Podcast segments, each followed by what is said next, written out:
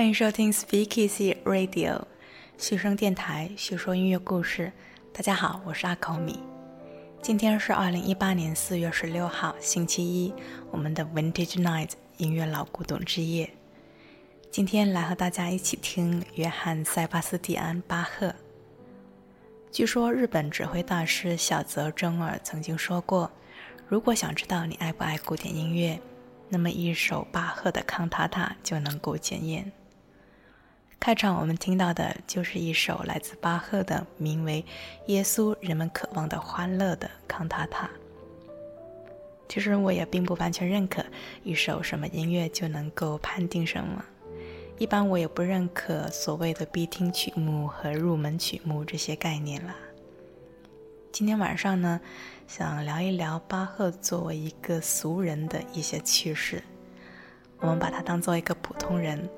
和一般人一样要上班，工作的时候会闹些小脾气，也会翘班，在性格上有些执着和小偏执，有些斤斤计较，在生活里和普通的老爸一样，有时候会为了小事唠叨。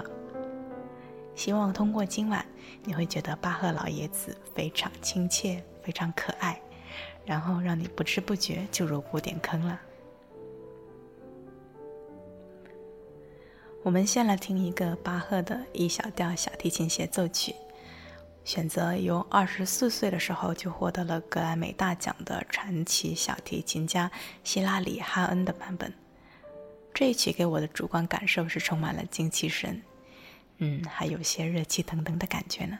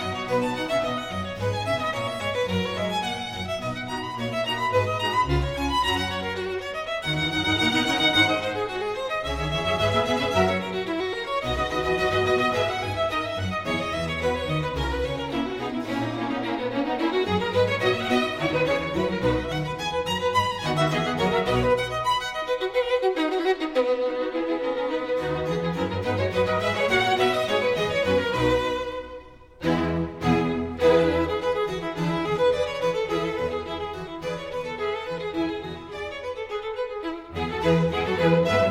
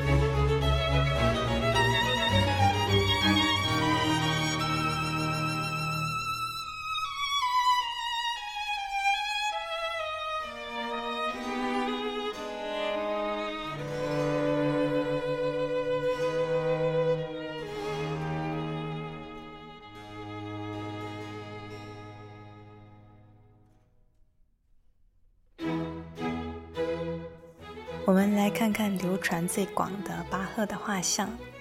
在画像中，巴赫头戴假发套，突出的大鼻子，肉乎乎的脸颊，凸起的下巴，紧抿的嘴唇，很冷峻、很男性的脸。如果说相由心生，我们可以解读出什么呢？这是一张会奋起捍卫自己权益的脸，一张不妥协的脸。说不妥协，并不是说他是个偏执狂，而是那种坚定的走自己路的那种表情。我们来说一个他翘班的故事。巴赫对音乐有强烈的求知欲望。对，不管是来自过去的、当代的，还是来自各种国家的音乐，都有浓厚的兴趣。只要有机会，他就会跑出去听新的音乐，或者是听大师的演奏。去不了现场的，他就搞乐谱来读。在一七零六年，他因为擅离职守而遭到了谴责，因为他花了一个月时间步行了三百六十里。跑到德国北方的吕贝克听管风琴大师布克斯特胡德演奏，那这一行给了他很大的启发。后来他源源不断地写了许多的伟大的管风琴作品。管风琴是世界音乐史上构造最复杂、体积最庞大、造价也最昂贵的乐器。它的音量宏大、气势雄伟、音色优美、庄重。尤其适合在庄严的气氛中演奏严肃神圣的宗教音乐。下面我们来听一首巴赫的 D 小调托卡塔与副歌，这也是我们认识管风琴的最佳曲目哦。嗯，如果你觉得很难消化，那么你增加一个画面感，以这个为 BGM，脑补一下巴赫工作开小差，一路省吃俭用。咯噔咯噔的徒步走了几百里，就为了听一个大师演奏这种音色的乐器的画面吧。巴赫那种对待音乐认认真真，但是实际上它就是翘班的这种行为的反差，嗯，你想象一下，好像你会觉得有一种别样的喜感。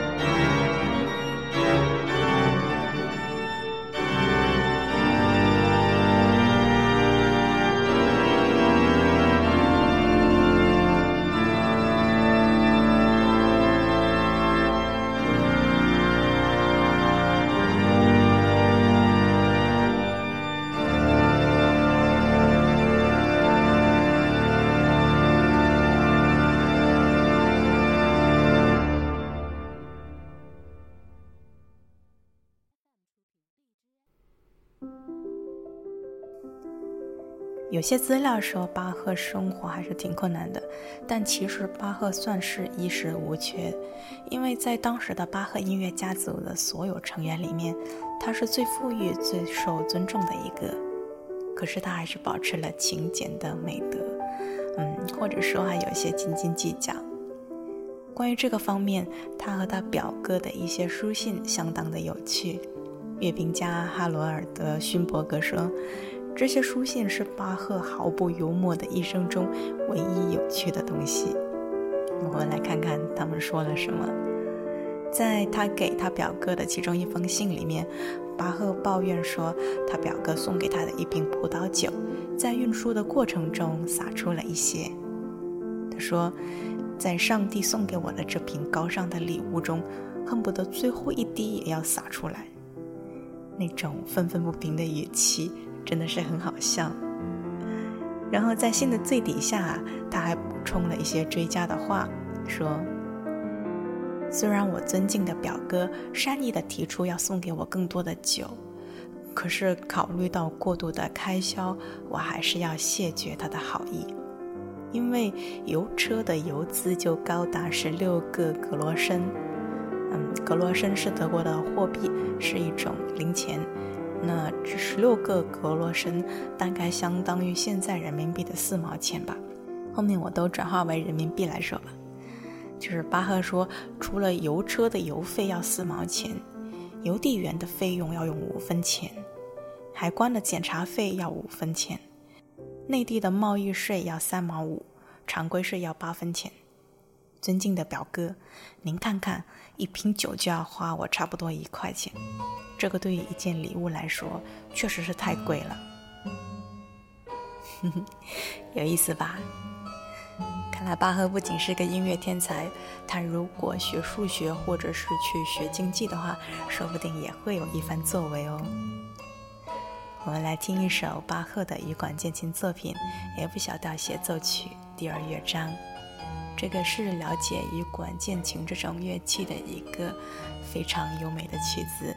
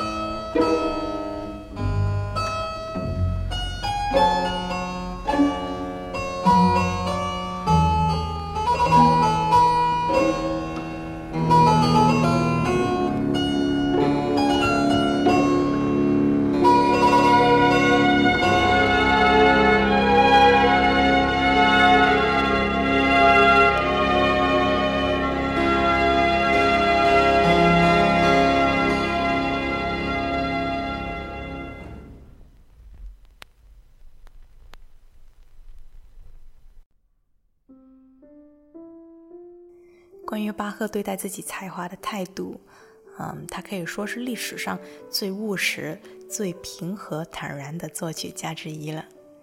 在那个时代而言，他的自我定位是一个勤勤恳恳的专业人士。嗯，每天作曲只是工作上的有求必应罢了。今天为周日的礼拜写一首康塔塔，明天为儿童们写一本练习曲，后天为某件乐器的独奏再写一个曲子，有点像我们今天很多人日常工作或者是报告要做的表格，或者是写个 PPT 一样。他的作曲量非常的大，嗯，流传下来有编号的至少也有一千首。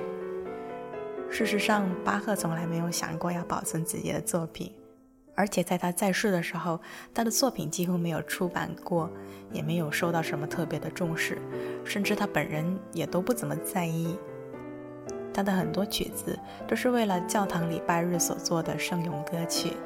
他每个星期奋笔疾书，肆意地挥洒他的乐思。那些成叠的乐谱基本上是用完就丢的，就跟我们考试写的草稿纸一样。那每一次演奏之后，这个乐谱就被拿去包食物了，比如说包一下面包，或者是包一条鱼什么的。幸好巴赫的第二任妻子安娜将他的作品，应该说。呃，抄写保存下来，现在我们才有机会听到巴赫的音乐。我们来听一首一百五十六号康塔塔，它原本是一首宗教康塔塔，起初是声乐的作品，所以是有歌名的，叫做《我的一只脚已经踏入了坟墓》。那我给大家选择了我很喜欢的夫妻档，嗯，奥迪赛、丹尼尔·敦波和凯利·敦波的演奏版本。主旋律是由奥迪赛·丹尼尔·顿波的大提琴演奏，音色非常的纯美温厚，一唱三叹，而太太凯利·顿波的吉他拨弦在后面点缀着，轻巧而灵动，缓解了大提琴的悲伤，整个曲子的气质恬静而又安详。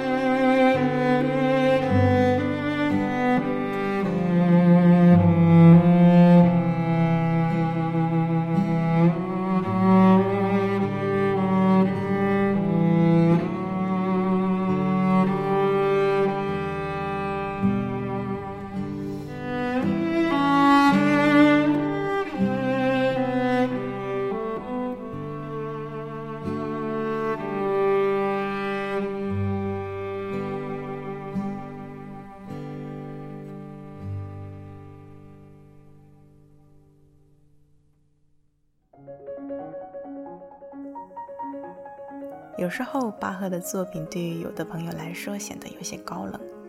其实，对他老人家本人而言，音乐真的是一个超好玩、超精密的游戏，他自己玩得非常开心。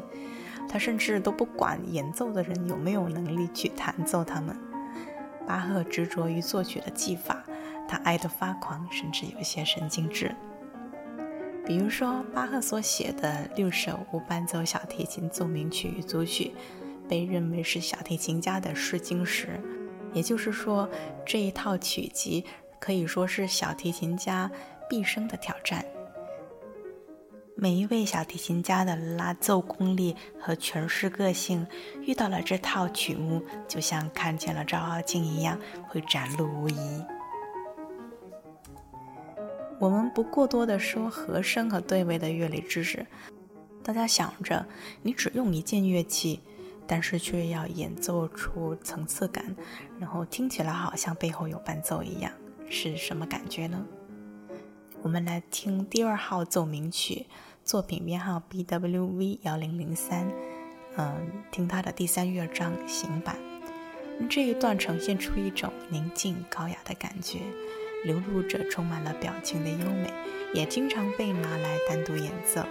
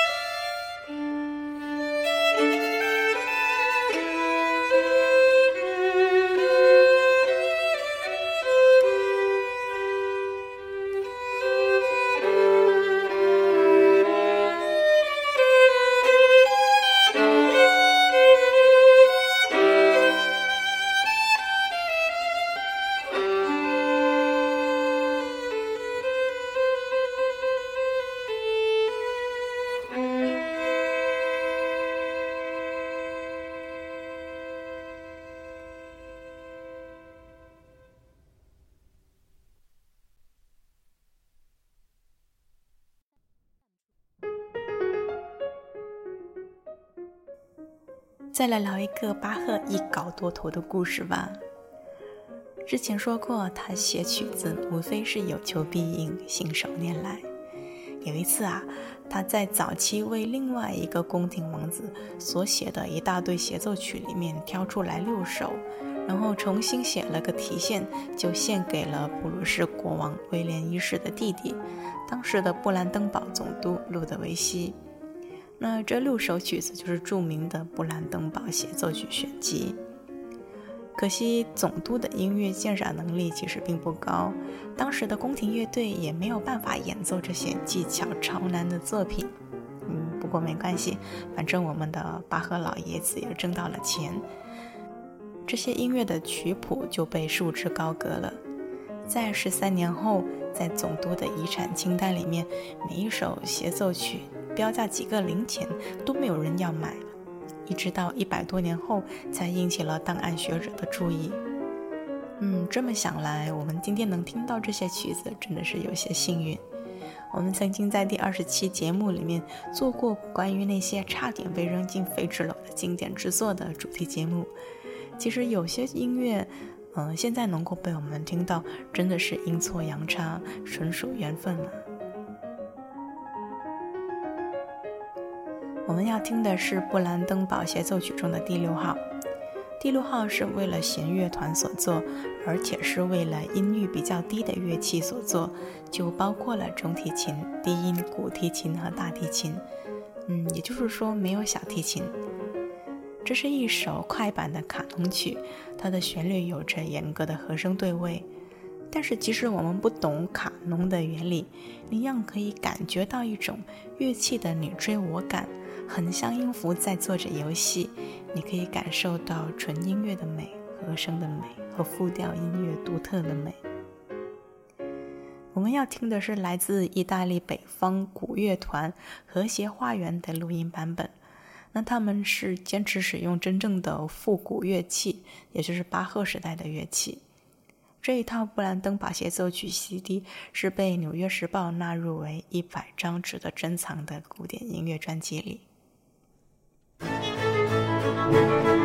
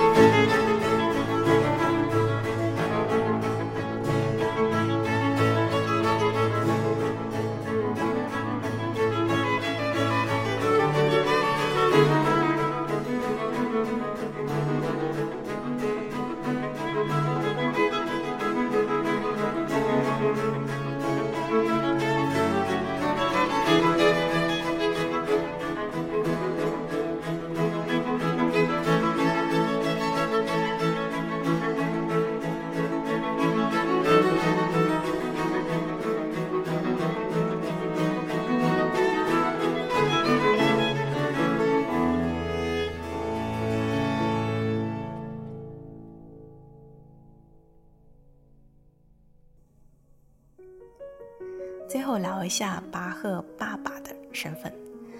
那一般我们这些音乐家、奇才，嗯，都不是普通人，他们有幸福美满婚姻的更是极少数。但是巴赫就算是其中一个吧。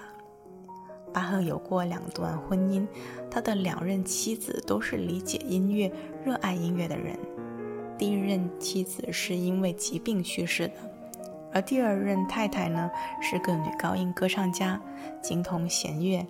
前面也说过，她其实经常为巴赫抄写乐谱，所以巴赫的许多乐谱才得以完整的保存下来。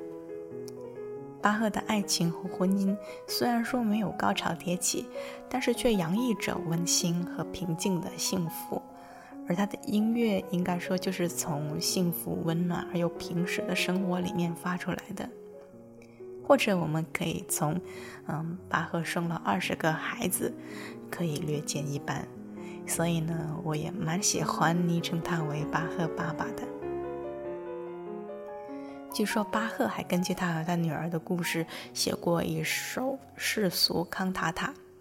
那这个是在他事业的第三个阶段，在莱比锡任职的时候，指导莱比锡大学的音乐社团时候的作品。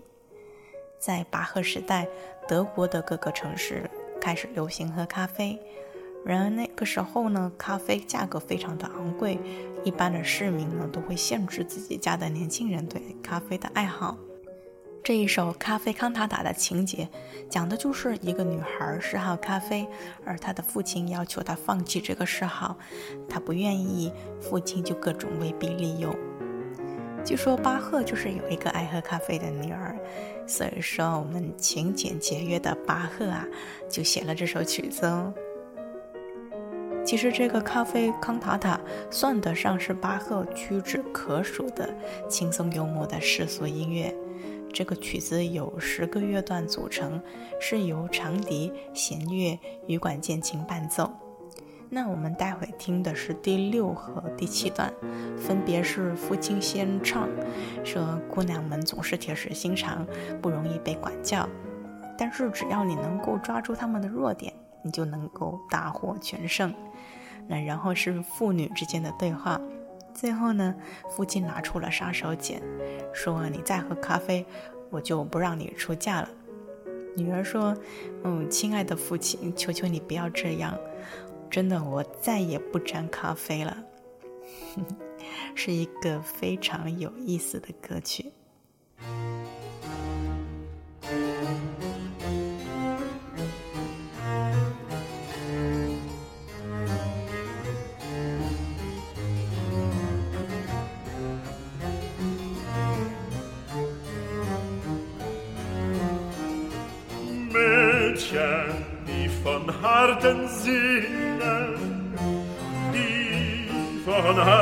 Sinnen sind nicht leichter zu gewinnen.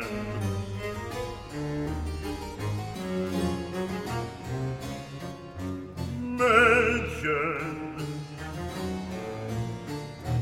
Mädchen, Mädchen, die von harten Sinnen, von harten Sinnen sind nicht leichter zu gewinnen, leichter nicht, leichter nicht. Mädchen, die von harten Sinnen, Mädchen, die von harten Sinnen sind nicht leichter zu gewinnen.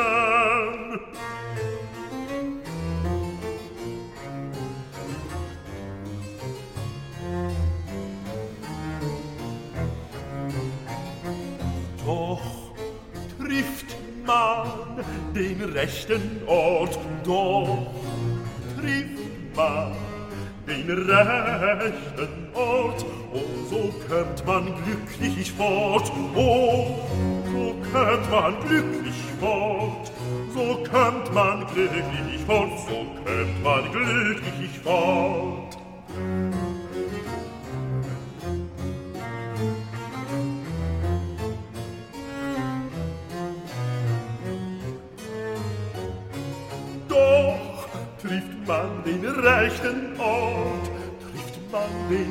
Rechten Ort, oh, so kommt man glücklich fort, so kommt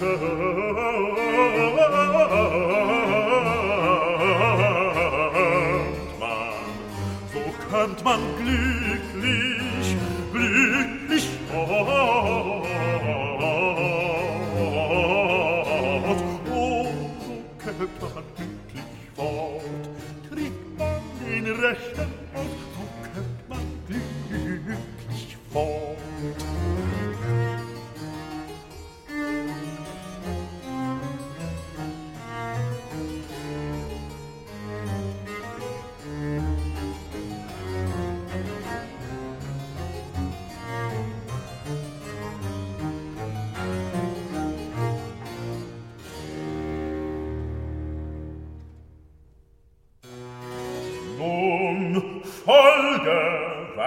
dein Vater spricht. In allem nur den Koffer nicht. Wohlan, so musst du dich bequemen, auch niemals einen Mann zu nehmen. Ach ja, Herr Vater, einen Mann, Ich schwöre, dass es nicht geschieht.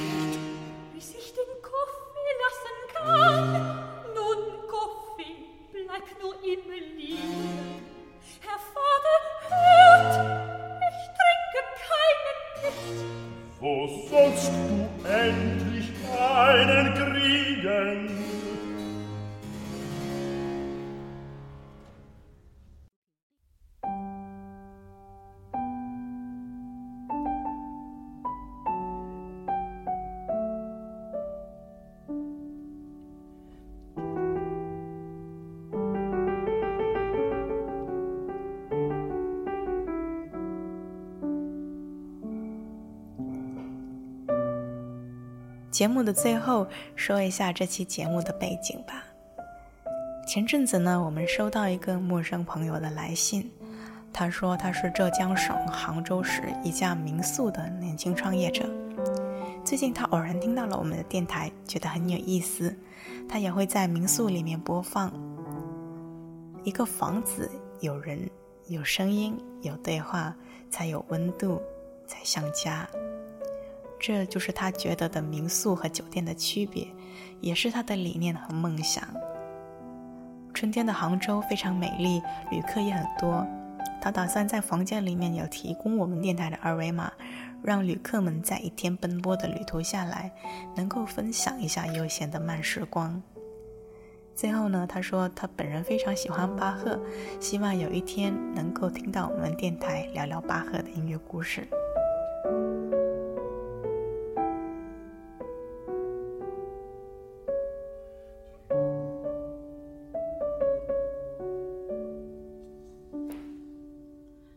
其实收到这样的来信，真的很开心，很感动。就像前阵子有一个叫做炫音的朋友给我们留言说，在如今浮躁的生活里面，能够恪守着自己喜欢的东西，并且坚持，真的很不容易。我想，这个大概就是我们电台和这位杭州民宿的老板，以及我们很多朋友之间的一种共鸣吧。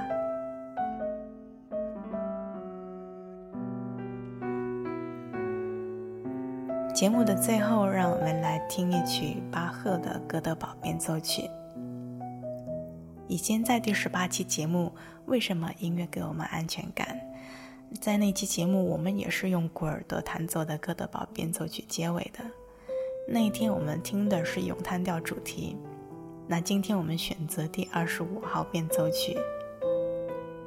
古尔德一共录过两次《哥德堡变奏曲》，一次是一九五五年，那年他才二十二岁，初次登场；而在二十七年之后，也就是一九八一年，他再度录制了这首作品。